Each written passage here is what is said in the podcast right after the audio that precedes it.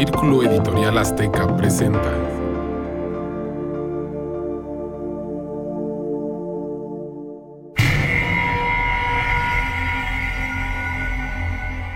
Rompecabezas. Las Crónicas Negras de Tristán Carnales N. Una coproducción con ADN 40.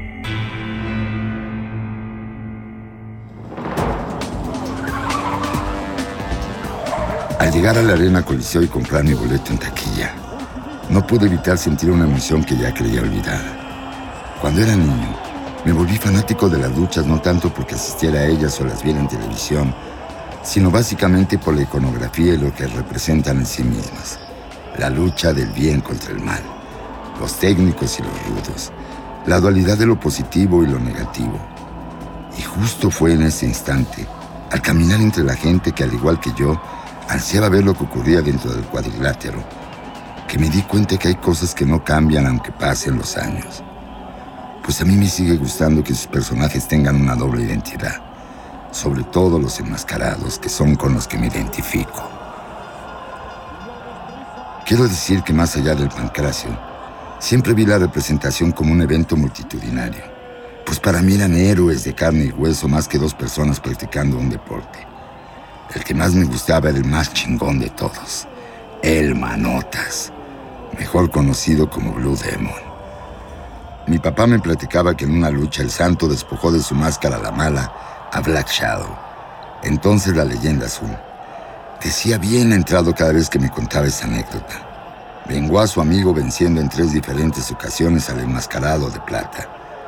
Seguramente esa no era su intención pero sin querer con esas historias me fue enseñando valores de honestidad y de compromiso, aunque con el tiempo yo mismo me convirtiera en un asesino y que incluso lo convirtiera en la forma con que me gano la vida. Pero es precisamente por esas historias, por esos valores y sobre todo por él, mi padre, que soy capaz de matar solo a aquellos que se lo merecen y creo que nunca me he equivocado en ese destino tan cabrón que cumplo sin dudar un solo segundo. Incluso el cura de nuestra colonia de entonces, el padre Sataraín, quizás previendo algo en mi futuro, me aconsejó que siempre siguiera mis instintos como lo hacía Blue Demon, que en el nombre llevaba la contradicción, pues era un demonio que procuraba hacer el bien, y ese consejo lo he seguido toda mi vida, pues yo no mato por necesidad, sino por obligación, y con eso mantengo dominado al demonio que llevo dentro. Pensaba en todo esto hasta que la campana del primer encuentro sonó secándome de mis ensoñaciones. Al igual que los asistentes, yo también ovacioné a los gladiadores que se iban acercando al ring, acompañados por doce decanes que eran chuleadas por todos los gandules del público. Luego el referee gritó a los cuatro vientos que el ganador absoluto sería aquel que ganara de dos a tres caídas sin límite de tiempo, y entonces la magia absoluta. Los tres o cuatro combates que vi se me fueron como agua entre las manos, disfrutando las llaves, la danza, la acrobacia y el espectáculo escénico de esos artistas enmascarados, hasta que llegó la función que estaba esperando. Y entonces volví a ser el mismo cabrón de toda la vida. Un ojete sin miramientos ni conciencia. Ahí estaba el sopilote al lado verde, que ya no me acuerdo contra quién luchó. Pero lo cierto es que su falta de técnica la compensaba con golpes bajos, distracciones al referee, volados a traición. Un verdadero cobarde, pues. Ya me urgía alcanzarlo en las regaderas y a ver de cómo nos tocaba. El combate acabó por decisión del tercero, pues el oponente del sopilote estuvo a punto de rendirlo utilizando la cavernaria. Pero mañoso como él solo, el mascarado verde pudo zafarse y al ver que ya no podría dar lucha, lanzó una patada directa a los huevos de su contrincante para dejarlo fuera de combate y que así detuvieran la pelea. Todo el público en la arena lo abuchamos, pinche mono tramposo. El caso es que aproveché ese desconcierto para zambullirme en el túnel que va hacia los vestidores y así ir tras sus pasos sin que él se diera cuenta.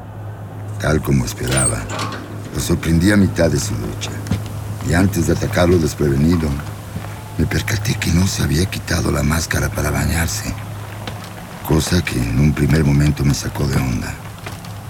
Enseguida recapacité y me di cuenta que agarrarlo con la guardia baja me haría ser como él, y eso no podía permitírmelo.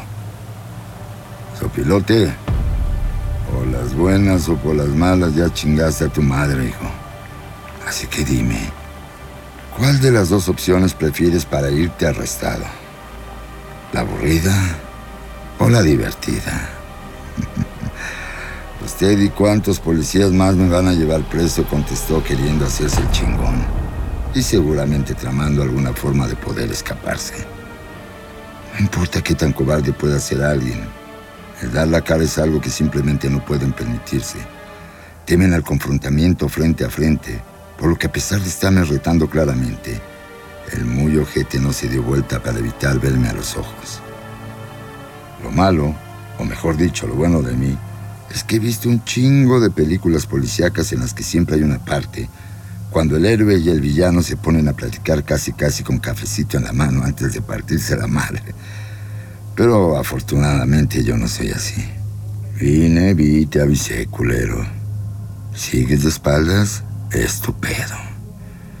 Agarré una mancuerna de 10 kilos que había en una de las bancas y con ellas le puse un madrazo que a cualquier otra persona le hubiera noqueado mínimo tres días. Pero no puedo negar que aunque sí apendejé al sopilote, aguantó bastante bien el putazo, tanto como para darse vuelta ahora sí y hacerme una quebradora que me cimbró todas mis vértebras con un dolor que nunca había sentido. Así que tramposo pero cabrón, ¿eh? Pues yo soy igual, perro. Es más, yo soy el demon, carnales. Y además de conocerme, me la vas a pelar. Y luego de pensar o decir esto, ya no me acuerdo, me le fui encima con un tope volador que le conecté en la mera cavidad torácica y le sacó el aire.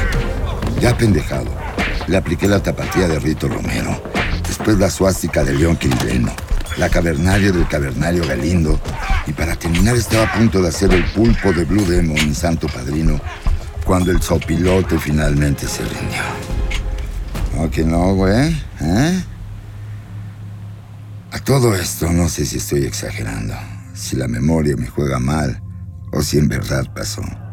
Pero yo oí a la gente ovacionar mi nombre en toda la arena México, mientras le daba la madriza de su vida a este pendejo. Tristan, Tristan, Tristan.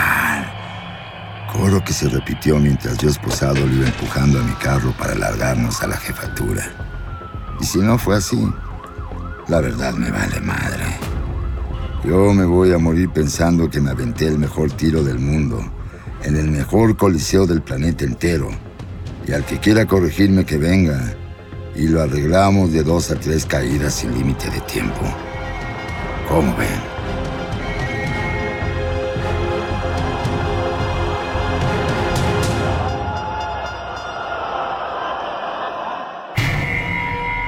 Voz actoral, Luis Felipe Tobar. Idea original y dirección, Sergio Pérez Grobas. Adaptación y realización, Carlos Betancourt Núñez. Diseño de audio, mezcla y postproducción, Armando Corona Amezcua. Diseño de portada, David Pérez Ocadiz. Voz adicional, Samantha Ávila Méndez. Cortinillas, Patricia McKercher. Círculo Editorial Azteca presentó